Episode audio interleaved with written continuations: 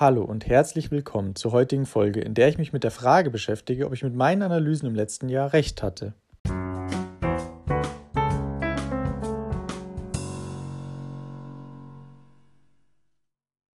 Bevor wir mit der Folge beginnen, möchte ich euch noch auf meinen Instagram-Kanal, das Aktienalpaka, aufmerksam machen. Wer Interesse an aktuellen Börsennews und Aktientipps hat, kann mir gerne folgen. Zudem der Disclaimer, dass alle Texte sowie die Hinweise keine Anlageberatung oder Empfehlung zum Kauf oder Verkauf von Wertpapieren darstellen. Sie dienen lediglich der persönlichen Information und geben ausschließlich die Meinung des Autors wieder. In diesem neuen Format werde ich Analysen, die ich vor circa einem Jahr veröffentlicht habe, noch einmal unter die Lupe nehmen und kritisch prüfen, ob meine damaligen Aussagen korrekt waren. Jetzt könnte man sich berechtigterweise die Frage stellen, warum mache ich das? Nun ja, zunächst handelt es sich hierbei um ein neues Format, welches ich so noch nicht auf YouTube oder anderen Plattformen gesehen habe und von dem ich mir verspreche, dass es unterhaltsam ist. Außerdem hatte ich schon länger nach einem Format gesucht, in dem ich euch eine Art Update zu meinen damaligen Analysen mitgeben kann. Zudem bin ich der Meinung, dass auch wenn ich ausdrücklich erwähne, dass es sich um keine Anlageberatung handelt, ich doch den Anspruch haben sollte, stetig die Qualität meines Contents und der getätigten Aussagen zu prüfen und weiterzuentwickeln. Ein obligatorischer Hinweis. Meine Analysen recherchiere ich zunächst, lade sie dann als Podcast-Folge hoch und eine Woche später auf YouTube. Daher ist der Zeitpunkt der Analyseerstellung nachträglich nicht immer hundertprozentig ermittelbar. Ich habe mich daher an dem Zeitpunkt der Veröffentlichung der Podcast-Folge orientiert. Um die Qualität der Aussagen und die Performance prüfen zu können, benötigt man stets Vergleichswerte mit anderen Anlageklassen. Meistens wird hierzu ein MSCI World ETF verwendet. Ich habe mir etwas mehr Mühe gemacht und folgende Anlageklassen untersucht: Cash, Bitcoin, Gold, ein MSCI All Country World ETF und die Entwicklung der Immobilienpreise in Deutschland.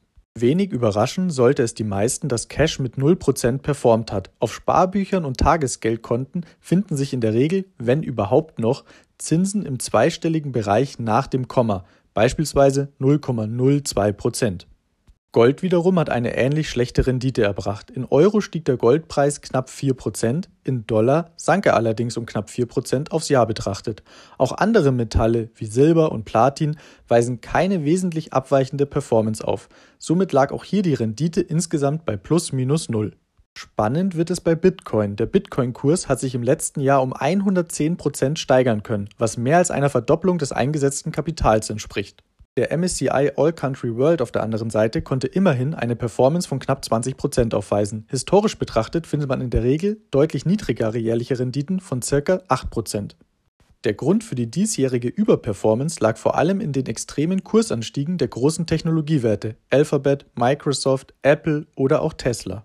Spannend finde ich auch, dass die letzten Immobiliendaten zeigen, dass es zwischen dem zweiten Quartal 2020 und 2021 zu einem Preisanstieg von knapp 11 Prozent kam. Hierbei handelt es sich lediglich um den Preisanstieg. Aufgrund möglicher Mieteinnahmen könnte die tatsächliche Rendite sogar höher ausfallen in vielen Fällen. Nachdem wir nun ein Gefühl dafür bekommen haben, wie die verschiedenen Assetklassen performt haben, können wir uns nun den konkreten Analysen widmen. Hierzu allerdings noch ein Hinweis. Als Vergleichswert habe ich jeweils den aktuellen Schlusskurs vom 27.12.2021 verwendet. Auch wenn das für einzelne Aktien bedeutet, dass ich einen etwas längeren Zeitraum als ein Jahr betrachte, hielt ich diese Herangehensweise für sinnvoll, da ich andernfalls zum Beispiel bereits einen Kurs vom 1.12. verwenden müsste, da ich auch am 1.12.2020 meine damalige Analyse veröffentlicht habe.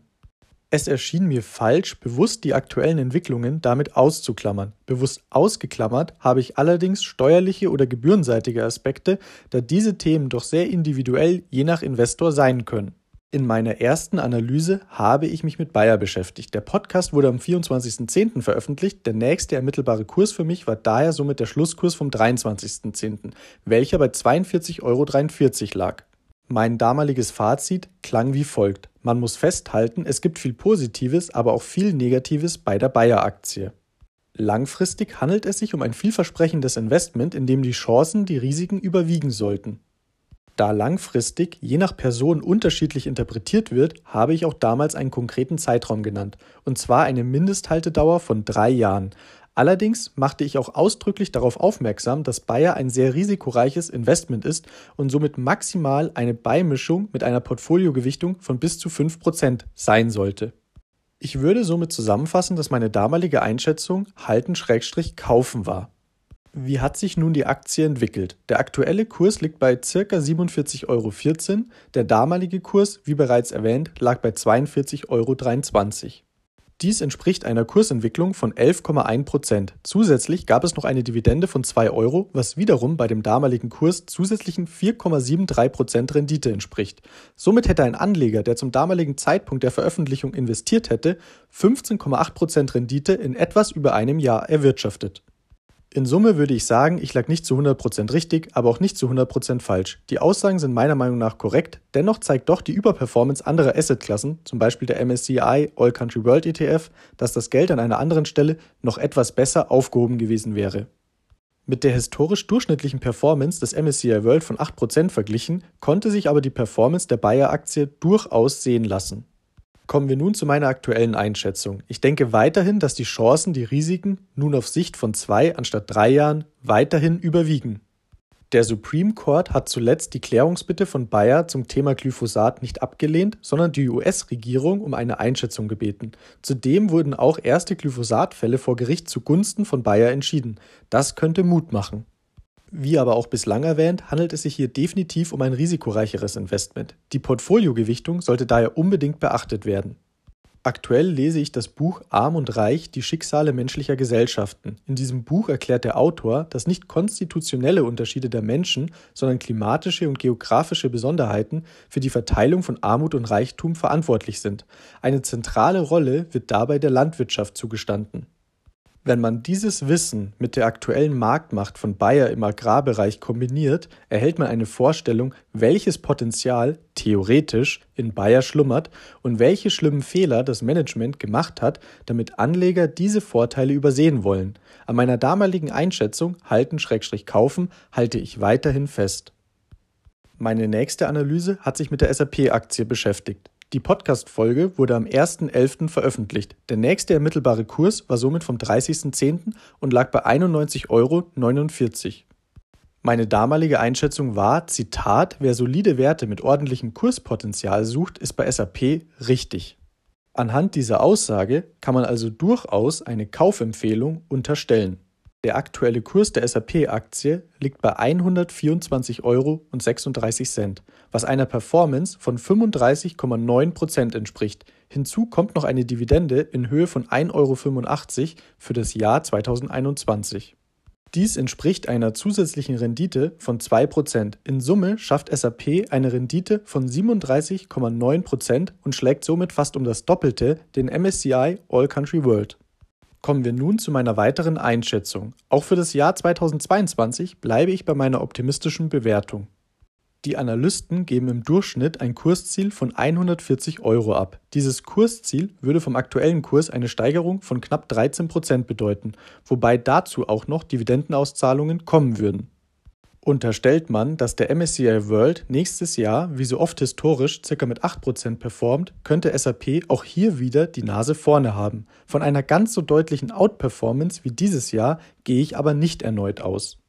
Meine nächste veröffentlichte Analyse hat sich mit Visa beschäftigt und wurde am 7.11. veröffentlicht. Der nächste ermittelbare Kurs vom 6.11. lag bei 167,70 Euro. Mein damaliges Fazit fiel eher positiv aus. Es handelte sich bei Visa um kein Schnäppchen, aber die Kennzahlen rechtfertigen die Bewertungen. Außerdem sprach ich davon, dass es sich um einen Buy-and-Hold-Titel handelt oder um eine Sparplanaktie. Ich rechnete in der damaligen Folge mit einer Rendite von ca. 10 bis 12 Prozent. Der aktuelle Kurs der Visa-Aktie liegt bei 191,28 Euro. Das entspricht einer Performance von 14 Prozent. Zudem wurde noch eine Dividende von 1,18 Euro ausgezahlt, was noch einmal 0,7 Prozent Rendite entspricht. Somit wurde insgesamt eine Rendite von 14,7 Prozent erwirtschaftet, insgesamt sogar etwas positiver als die von mir angenommenen 10 bis 12 Prozent. Dennoch sehr nahe dran, vor allem wenn man bedenkt, dass der betrachtete Zeitraum doch etwas mehr als ein Jahr umfasst. Während meiner damaligen Analyse hatte ich geplant einzusteigen. In der Zwischenzeit ist es mir gelungen. Einmal bei 165 Euro und einmal bei 183 Euro. Persönlich halte ich Visa weiterhin für eine der besten Firmen der Welt. Trotz den 14,7% Rendite war dieses Jahr doch eher durchwachsen und Visa konnte nicht den MSCI All Country World schlagen. Das weckt in mir aber die Hoffnung, dass für das Jahr 2022 mehr drinnen ist. Gerade wenn langsam die Virussorgen in den Hintergrund geraten und die Menschen teure Urlaube und weiteren Konsum mit ihrer Visa-Card bezahlen. Am 28.11. veröffentlichte ich als nächstes meine Adidas-Analyse. Der nächste ermittelbare Kurs waren 271,20 Euro am 27.11. Ich sprach damals von einer Halteneinstufung, da ich einige Unsicherheiten wegen der Corona-Pandemie sah. Der aktuelle Kurs steht bei 253,65 Euro. Dies entspricht einer Performance von minus 6,47% Auch die Dividende von 3 Euro je Aktie rettet an dieser Stelle nichts. Der Aktienkurs von Adidas war letztes Jahr von viel Volatilität geprägt und stand auch zwischenzeitlich bei 308 Euro, was das Halten-Rating rechtfertigen würde, aber eben nur kurzfristig. Daher muss ich festhalten, dass ich eine klare Fehleinschätzung getroffen hatte. Sell wäre richtig gewesen.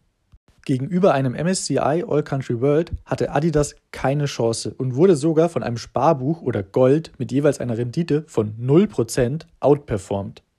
Gerade wegen der angesprochenen Volatilität tue ich mir mit meiner Einschätzung für die Zukunft schwer. Ich denke aber tatsächlich, dass in der Aktie etwas Fantasie für 2022 liegen könnte, da wohl, so hoffe ich zumindest, wieder mehr Sport- und Freizeitveranstaltungen stattfinden können, die wiederum die Aktie beflügeln sollten.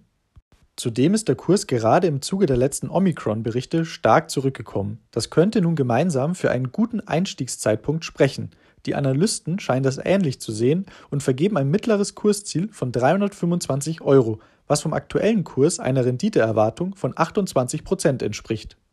Zwar sehe ich bei Adidas gerade im Vergleich zu Visa und SAP mehr Risiken und Unbekannte, besonders im Hinblick auf Corona, dennoch glaube ich ehrlicherweise, dass man auf Sicht der nächsten zwölf Monate mindestens ähnlich wie der MSCI World und mit etwas Glück sogar besser abschneiden könnte. Meine nächste veröffentlichte Analyse hat sich mit der Allianz beschäftigt und wurde am 26.12. veröffentlicht. Der nächste ermittelbare Kurs vom 23.12. lag bei 199,88 Euro.